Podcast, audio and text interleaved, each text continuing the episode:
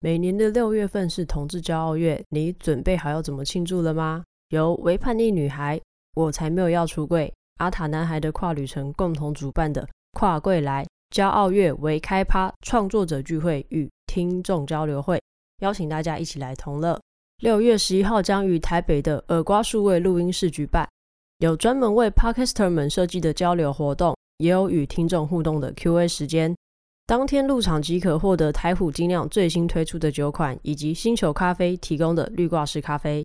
现场也备有小点心。活动结束后，凭入场券可以到 Wonder Bar 兑换价值三百五十元的特调。此外，特别感谢耳瓜数位录音室提供录音优惠给参与的 Podcaster 们。报名链接与详细资讯，请看“微叛逆女孩”，我才没有要出柜或阿塔男孩的跨旅程 IG。欢迎大家踊跃报名参加。Hello，大家好，这里是我才没有要出柜，我是索法克，我是米小姐。哦，我们今天第一次有来宾，不经介绍就开场，非常优秀。那我今天在米小姐的招待所，平常打麻将的地方，私人招待所。我们先来问一下米小姐的自我认同。如果你要问我自我认同的话，我觉得比较像是双性恋，但是偏喜欢异性恋。毕竟我。七任以来，只有一任是女的。我觉得我没有说我一定要喜欢男生，一定要喜欢女生，或者因为你是女生，我就不会喜欢你。但是我的视线比较常被男生吸引，让我想要往下深入聊天，或者是会想要更多的互动。女生的话，目前为止，我顶多会觉得，哎，这个人长得好看，但不代表我会喜欢跟他互动，更多的深入去了解这个人。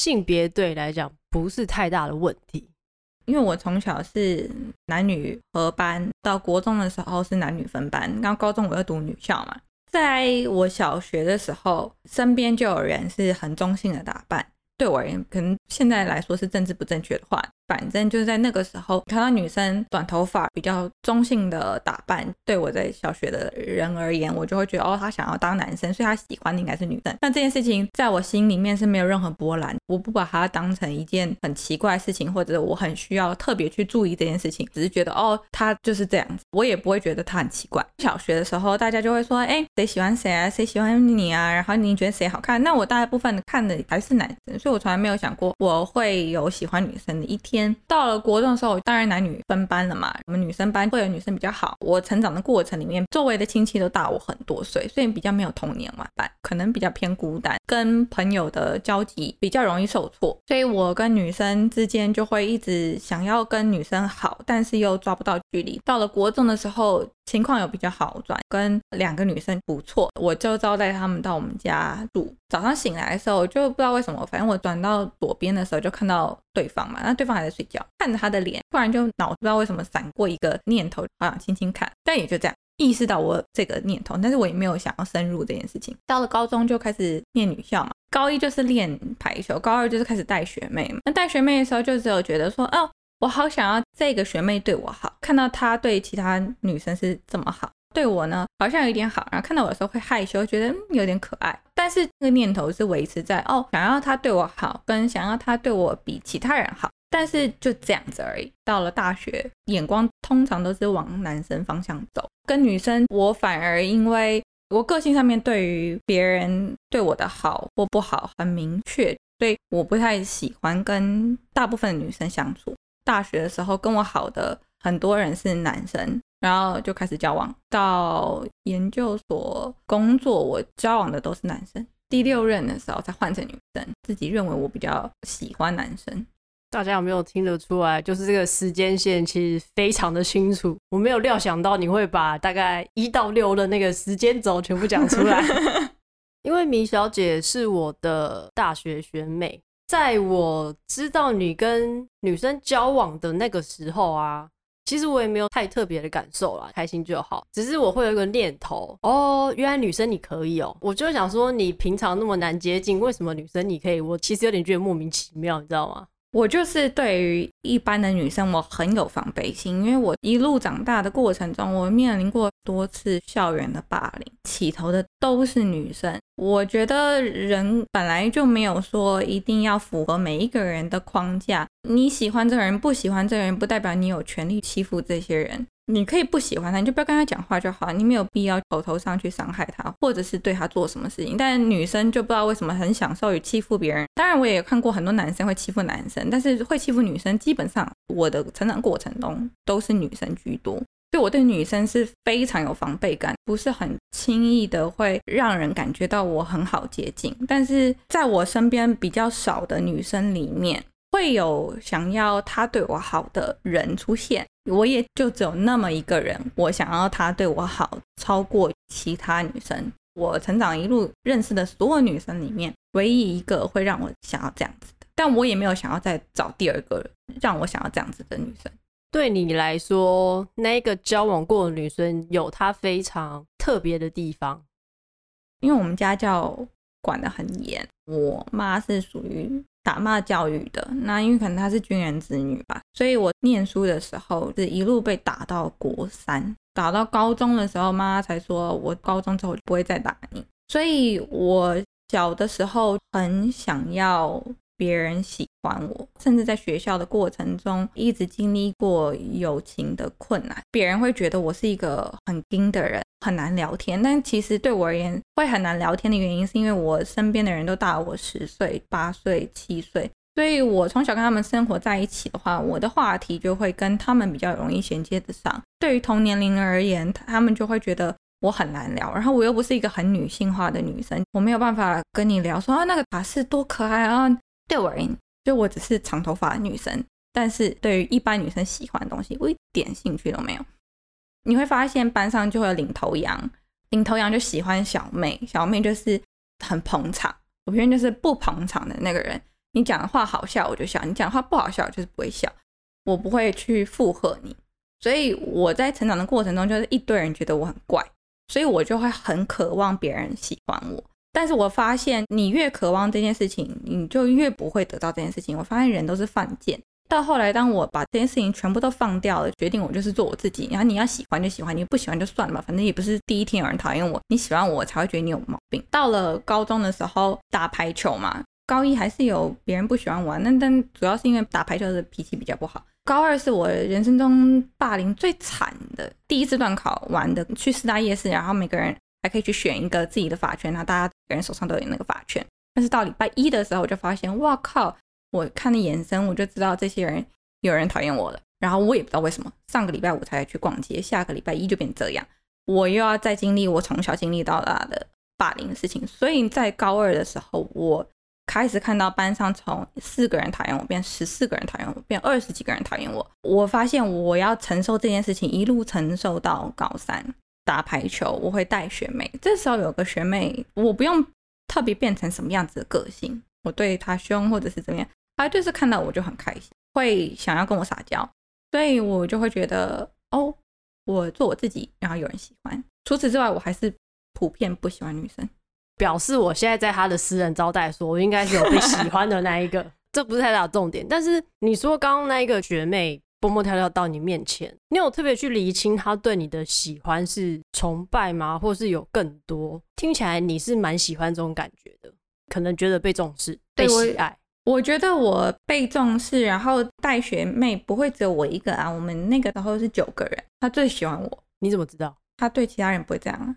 哦，你说可能有一些表情或表现，就是你来出现的时候，他就很开心啊，因为他就会谢谢这样子。比如说你坐在那，他就会突然坐在你旁边啊。从一些小细节里面可以看得出来，他对我蛮好，但是他还是跟他们同一年龄的人是最好的嘛。你可以看得出来，他会做玻璃，所以。他就送每个人一个玻璃的饰品，然后我那时候心里就只有一个 OS，说哦，我也好想要，但我当然没有开这个口，所以他只有送给同才同一届的，对对对对对。这一件事情种下一个东西在我心里面，就是我想要他送我。原来我还不是很特别那个，只是在我们学姐里面，她可能最喜欢我这样。那你有厘清你这一整个情绪吗？到底只是想要被重视？还是你觉得那是对于一个人可能有一些喜欢啊、占有的那种感觉？我不会特别去理清这件事情，因为可能在心里面你不会希望这件事情被理清，如果你发现你正式的把自己认为可以喜欢女生，这件事情对于我而言还是会有一定的心理压力，没有特别想要去深入去了解我自己到底是不是喜欢女生。但是因为那是你高中的事情，应该也会看到很多什么班队吧？会啊，会看到啊，但是不排斥对他们不会有任何的不喜欢，也没有说好羡慕，我也想要。我自己没有想要把自己变到那样子的状况，并且我会觉得说，哦，因为我国小是男女合班，国中就开始男女分班了，高中又是女校，所以我很久没有跟男生互动。好吧，那就大学看看吧，看看会不会认识什么样子的人再说喽。更何况我那时候内心里面只有百分之九十九的 OS 都在拜托，赶快让我毕业，赶快让我离开这群霸凌人的变态。所以对你来说，其实你算是高中就有意识到一些感情上面、情感上面的东西，只是你没有特意要去理清它到底是什么。发生这件事情，只有当下有这个情绪，但是我不会午夜梦回在想这件事情，我也不会好寂寞、好寂寞哦，我想要跟谁发展，就单纯就是今天打球想看到他，但是没看到他也不会怎么样，然后我也不会。周末就想着这个人，想跟他出去玩，想跟他约他出去。高三了，甚至很少下去看他们，看了偶尔就是跟他们互动一下，顶多就是享受于看到这个人的时候，可以勾勾他的手啊，碰碰他啊，但是也不会想要更多。那如果今天这个对象是男生呢，会有什么差别吗？我觉得会，因为我就像我说的，其实我自己认知是我还是比较喜欢男生。我甚至没有办法定义她是偏中性的女生，还是她是女生的女生。我觉得她是一个很特别的人，所以因为她是特别的人，我想要特别的人喜欢我。那她的性别刚好是女生。我很认真的想过这件事情，是在我跟我前任在一起之前。呃，by the way，我的前任就是我刚刚讲这个女生，就是后来我的学妹。我会重新跟她联络。那个女生就是之前那个学妹哦。对啊，就是蹦蹦跳跳到你面前那个人啊。对啊，一直以来就只有这个人。就是想要得到他更多的喜欢，然后只是他刚好性别是女的。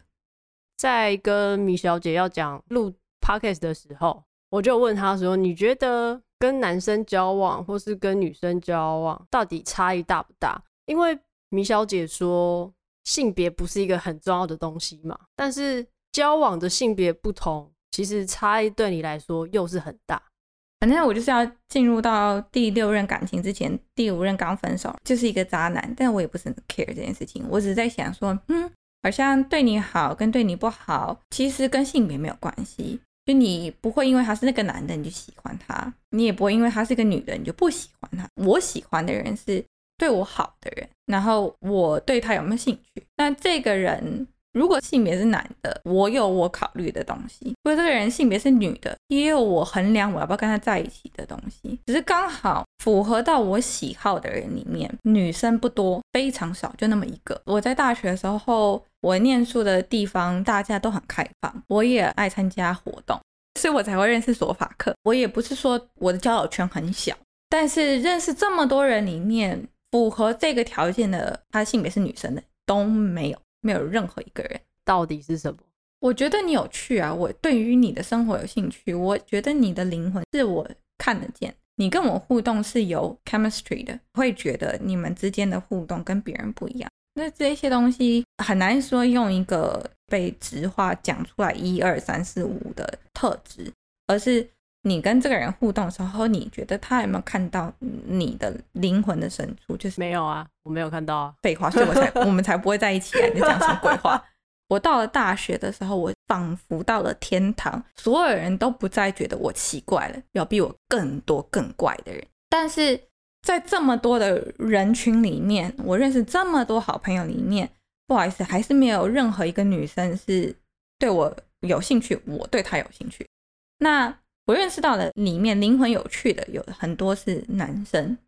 你问我说，那喜欢人跟性别没有关系？对啊，跟没性别没有关系，跟我说我要的特质有关。所以符合这个特质，我再看你是男是女。再用我如果要跟男生在一起，我会看你什么东西；跟我要跟你在一起，然后你是女生的话，我要看你什么东西。这个东西会有差别。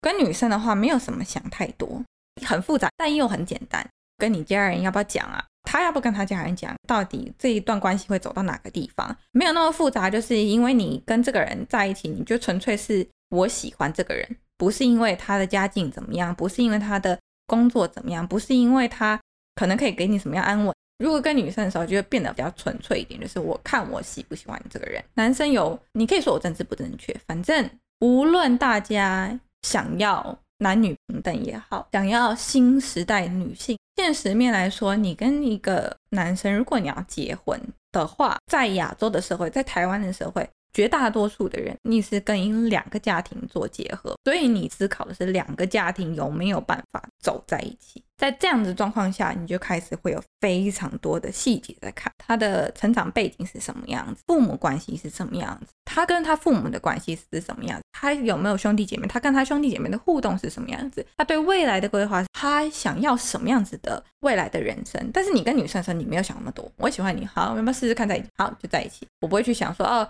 你跟你父母关系什么孝不孝顺，这些东西都不在我的脑海里面。所以在筛选人上面，其实会有非常大的不同。那男生的话，多数你还是会觉得说可以结婚。那当然，现在同志婚姻合法化了嘛。但是其实我身边这么多同志，可不可以结婚是一个权利，所以他们会很争取。但是你问他们到底要不要结婚，其实我到现在也没有认识一个同志跟我讲说我要结婚，只是说啊，好吧，可能有一天吧，再说吧。我没有很想，我的身边非常多同志朋友都是这样跟我讲的。在那时候是还没合法化的状况下，我当然不会去想婚姻。就算现在合法化了，我也不会去拿看男生一样的标准去看女生。开录之前，米小姐有跟我讲这个想法。甚至有点害怕，会不会有点政治不正确？但是我是跟她说，这就是你的经历，你的想法。我觉得就算政治不正确，那又怎么样？这个东西其实我认为它不会伤害到别人，因为那是你的感受。嗯，只是其实我还蛮意外，你可以把跟男生交往，还有跟女生交往的。你要说条件的筛选，或者是那个感受，嗯、其实你是分得非常清楚。我身边的双性恋的朋友，我还没有看过有这样的。我觉得我是一个神经病，比较吵。我觉得这有一个很大的原因是我一直会回扣到被霸凌的事情。从小我家人在面对我被霸凌这段的时候，就有说啊，你们女生好无聊。妈妈说，我给你糖果，你带去给这些欺负你的人，他们就不会讨厌你。拜托，都几岁了，然后还会认为可以用糖果去收买别人对你的讨厌，或者是人家问说你做了什么事情让人家那么讨厌你？没有人去检讨那些人。所以我有花非常多的时间一直在跟我自己对话。在开录之前问政治不正确的是。对于感受的差别，不知道会不会惹怒别人，所以我才先问。没关系啊，就惹怒啊，我没有在意这件事情啊，反正是你惹怒。我不是惹怒，我不是怕惹怒你，好，我根本就不怕惹 怒你，是怕惹怒你的观众。我后来发现，就是当时我那时候想要进入跟这个女生在一起之前，我遇到很多男生，他妈的什么都想要。A 的某一个个性，我喜欢 B 的某一个个性。问他，那你要跟谁在一起？他告诉你，我不知道。我就是非常的讶异，居然可以用“我不知道”四个字来处理你跟不是只有你一个人的事情。自己亲身经历也有一些是告诉我，我不知道该怎么抉择。我喜欢你，我也喜欢他。会遇到很多不负责任的男生，反正男生女生都有可能不负责任。那我抛开掉性别好了，我们去看看女生。后来就重新想到了这个学妹，就跟她联络。你主动联络她？对啊，怎样？没有，没有，没有怎样。我那时候想说，不用先跟我讲，都不跟我讨论哦。妈的，我对这件事情有记挂在心里面。我想说，反正这人生就只有一回。总之，那时候我决定做这件事情的时候，我没有跟任何人讲，我也不觉得我需要跟任何人讲。对方也是莫名其妙突然跟我联络上了之后，他又看到我的 IG 的一些照片，觉得诶，在下面互动，然后说好吧，那你跟我互动，你就自投罗网。然后我就、哦、有这样的哦，自投罗网。那我想说好啊，那就调调看吧。我身边没有很多苍蝇，也没有很多追的一种人，但是我喜欢的人也蛮大的概率会喜欢我，互动就可以感觉出来。不是说我多有自信或什么，而是说因为我的个性上面比较比较敏锐的，跟我讲话的时候，你到底对我是把我跟其他人放成一模一样的模板在认识、在互动，还是你是认真在跟我互动？我觉得这是很明确的，没有办法跟我互动成那样的人，我根本就可能对他也没有什么兴趣，也不会什么喜欢，所以他也不会是我喜欢的对象。会跟我互动成那样，就可能我会喜欢他，他也可能会喜欢我。我就想说，那个学妹之前跟我会互动成那样，逗逗她，然后就被我逗成功了，就这样。那就是有这种人，随便讲，我逗一下就有。哎，但是我是个很负责任的，我不会说哦，逗一逗，然后我不知道该怎么办，我就是想好了我要怎么做。嗯，刚刚德法克问我的，觉得政治不正确的地方，就是因为我发现。跟男生在一起的时候，你会很自然而然的想到说你要不要结婚，你要不要同居、生小孩这些问题。它是一个阶段性的，你感情是很明确的可以再推进。可是跟同志的时候不太一样。跟同志的时候，你自己可能都没在思考要不要结婚了。如果他是一个深柜的人，我发现，在深柜里面没有办法想到可以跟家人讲的那一天。有些人是深闺，但是我想要跟家人讲，我希望我在努力怎么样让他们知道。那有些人的深闺是我不要让他们知道，刚好那个女生就是这个情况。那在这样的情况下，你就可以很明确的知道，你们的感情阶段是没有办法推进的。再怎么样，你还是会跟家人互动；再怎么样，你也要跟你自己的家人互动。我自己这边是呈开放的角度，我是觉得反正我父母管不了我，甚至还在那边透露一点给我妈说：“妈，你要小心，我可能不会生小孩哦。”妈，你要小心，你可能不会有女婿哦。结果对方是一个珍贵到很害怕别人去揣测他，就是因为感情是没有推进的，所以你们两个人的认识已经差不多结束了嘛，已经没有什么新鲜感可言。你们开始就变成是生活上的分享。我发现他在极度深贵，并且没有考虑过想要跟家人去分享这件事情之后。导致了他后续的出轨，把所有事情都怪到我身上，我让他有压力，导致他想去认识别人，这是我觉得最大的差异。因为你可以推进感情的阶段，当然，如果你是一个跟自己家人感情很好的女同志，然后你愿意跟家人讲，然后成立一个家庭，这些东西不在我讨论范围内，因为他们的状况就不会像我刚刚讲的那样，激情、亲密跟承诺里面没有承诺这一块，所以终究这个感情是走不下去。其实米小姐是我非常少数可以滔滔不绝一直讲的来宾。我刚刚就想说，我要不要先离开这个空间？你讲完的时候呢，你就帮我那个录音的按键按停止。我跟米小姐大概已经有差不多三年多没有联系，就是我们中间有各自的生活，完全没有去跟彼此更新到最新的状态。我其实蛮认同你说的啦。跟男生交往对你来讲，其实是比较有一个想象的空间。你可能比较知道说，哦，我有机会跟这个人一起去形成什么样子的生活。对于没有出柜的前女友，想象比较匮乏状态，而且他又是好像是连你们有一些朋友，他也都不太愿意讲。就是我可以出现在他的大学朋友面前，然后。他的亲戚二阿姨、三阿姨什么都看过我。他高中的那群就是我们都共同认识的学妹，是完全不敢让他们知道。为什么？都这个年代了，你问我为什么？我也不知道为什么。你没有问过他吗？他就是觉得很赤裸。哪里很赤裸？让同事知道不赤裸，我才觉得让同事知道很奇怪。你不能问我这个问题，为什么呢？因为我从来没有搞清楚这个人。等到我跟他分手的时候，我才觉得他一连串讲出来的话，让我觉得我大概从来没有认识这个人。他到要跟我分手之前，那时候在那边劈腿的时候，就只会讲说，就我让他有多少的压力，然后。我觉得他为了想要得到温暖也好，暂时性的陪伴也好，他有很多面向是不让我看到的，搞不清楚他自己到底要什么。他很想逃避可能会伤害人这件事情，但是就是因为你去逃避，你才会真正的伤害人。我认识你那么久，才突然知道你交了一个女朋友。我就觉得这件事情很荒谬啊，因为我也知道你是一个很明确自己想要什么的人。哎、欸，等下我要打岔，我可是特别去密你，跟你讲说我跟一个女人在一起哦。我有印象，我有印象啊。我做什么事情，我就会跟我身边的所有人讲，也不是所有人，就是所有跟我好的人都会知道，我就是一个不遮掩的人。我跟他在一起没多久，我就密你。虽然我一个 N 年没跟索法克见面，但我也不是很在乎有没有见面，因为我觉得他就是那种你很久没见到他，你看到他这个人就是一模一样，没什么隔阂，没有什么好像好尴尬怎么办？我突然不知道要讲什么话那种恐惧感。呃，那时候我是特别去密他，跟他讲这件事情。很棒，给你个赞。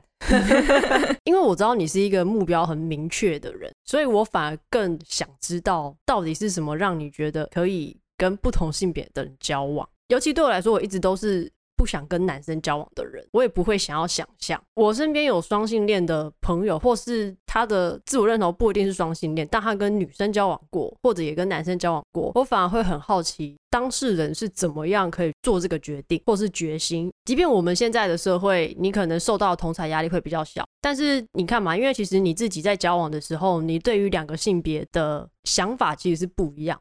我不知道有没有任何人跟我一样，人类就是穿上衣服都比全裸好看，不论性别。我对于任何人的裸体一点兴趣都没有，我不会看到觉得哇塞，不管男生的裸体、女生的裸体都是吗？我觉得裸体就是一个很丑的东西，我没有办法欣赏它的美。我就是不觉得人裸体好看，没有任何人的裸体会让我兴奋。但你总是会有需要看到的时候吧？所以我才会觉得很困扰，尤其是跟男生的时候，很多男生就是洗不干净会有味道，这是一件让我非常恐慌的事情，然后一点好感都没有。但是我现在有男朋友了，可是你要生小孩吗？有啊，我要讲，就是我虽然、哦、所以都关灯做就对了。我对这个形状没有特别的喜欢，但是我没有极度的害怕看到这个东西，我不会特别去看它。如果要我接触它，它不应该要有味道，它应该要洗干净。但是多数人他以为他自己洗干净，却没有洗干净。嗯，然后我也不知道到底有多少个女的可以演戏骗过这个人。反正总之，我就是光是肉体上面，我就是男生，我有很大的恐慌感。那女生好了，女生比较不排斥，至少没有那个形状的。跟男生交往就是会一直面临到这个感情还不错，然后到最后要这一个阶段的时候，就会觉得啊，好 OK。但 anyway，我跟我现任没有问题，我怕他听到。跟女生交往的时候呢？跟女生交往的时候，你就会觉得说，可能第一个女生都香香的嘛，至少没有男生的可怕的东西。就是女生比较自尊心不会有那么高，还可以去了解一下两个人的身体构造，嗯，对这些东西，就是跟女生是可以比较直接把感觉摊开讲的，比较可以。大家有没有觉得听起来不管跟谁交往都很麻烦？麻不麻烦不会阻碍你要不要再去尝试下一个。你有兴趣的对象你就去认识啊，但个人的体悟，我不会主动想要去认识女生。我也没有因为你是男生我就喜欢你，我就是看你跟我的灵魂上的互动，我喜不喜欢你这个人。如果有一些人还在探索自己，我觉得听这一集其实还蛮适合的。你有身边的朋友也在思考到底自己可以成为什么样子或形状的话，我觉得米小姐的一些观点或许可以听看看。你就是真的把。各种不同的条件可能性拆分的很清楚，什么是你要的，什么是你不要的。蛮多人在探索的时候是没有办法厘清，我对于这个人或对于这段感情追求的是什么，想要的是什么。这个大概就是你今天来上节目的价值啊！谢谢啊！你可能同时间你对好几个人有好感，然后他的性别可以是不一样的，你不需要去否认这些东西。当我有同时间喜欢不同的人的时候，每个人喜欢的程度是不同的。有的是觉得我看到你我就很开心，但是我好像没有想要跟你在一起。你跟别人在一起我也无所谓。然后有些是我想要你，我觉得无论是怎么样，你要怎么样去探讨你自己都可以，但是你一定要做一个负责任的人。你要谁，你一定要办法做决定。你不可以同时间，我这个也想要，那个也想要，并且跟别人说我在探索自己，我会觉得你疯了，因为你很不负责任。探索自己不是你成为你可以去伤害别人的理由，是你要为自己负责任，同时要为对方负责任。我觉得对他的负责任就是你要把自己想清楚，你是一个什么样子的人，你在感情里面你在找什么东西，一定要懂得做选择。找自己可以，但是要让人家知道你在找自己，不要同时间发展很多东西，不要那么贪心。开始会有很多人在讨论，像威尔史密斯跟他老婆的那种开放式的关系，多元的。配偶只要跟对方是取得两个人的同意都可以。你要我刚刚说，虽然你不要同时间发展很多东西，但是如果你们是两个人都决定两个人可以这样做，你们乐意这样做，没有伤害到任何人，当然可以。但如果你是自己想这样做，别人没有想要同意这件事情，然后你跟他在一起之后，你才跟他讲说你想发生这件事情，那你是一个不负责任的人。还有一件事情就是不要假借开放式关系行出轨之实。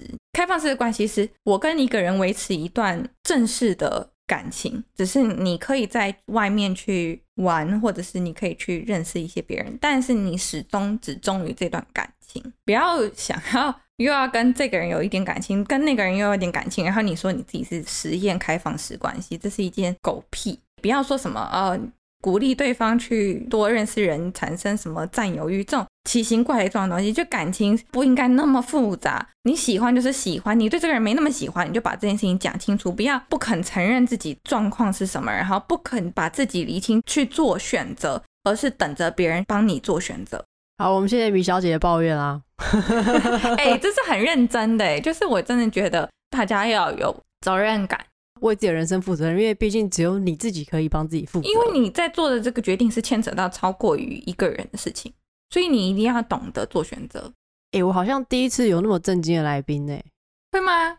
应该是说，我觉得因为你前面有一些不是那么愉快的经验，让你更。知道你想要的感情样貌会是什么，或是让你更知道说你想要安稳的样貌是怎么样子。这件事情可能可以回答很多人感情的困惑。我跟这个人到底适不适合？无论他的性别是什么，我觉得这件事情很简单的看一件事情，就是你们两个人对于快乐的定义同不同。我对于快乐的定义是回到家的时候，我可以看到有人为我。准备一顿晚餐，或者是我准备一顿晚餐，别人回到家的时候看到很开心，然后你们两个人抱一下，然后聊一聊今天发生了什么事情。这是我对于快乐的定义，快乐定义不同，就可以不用在一起，就可以不用在一起，就可以赶快分一分了。嗯，哪有那么多时间浪费啊？好了好了，在听的可以分喽。如果你有在犹豫的，分吧，就就分啊，反正是你分，不是我分。我觉得就是真的，今天米小姐有提出一些想法，是之前比较少听到的。我自己也会觉得，哎，这个想法好像可以拿来多思考一下，不管是自己也好，或是如果有交往对象也好。那我们今天这一集就差不多到这边。如果喜欢我们的节目，记得到 Apple Podcast 五星留言，Spotify 可以评分，FBIG 追踪我才没有要出柜。那以上言论不代表所有女同志还有双性恋言论。拜拜。拜拜。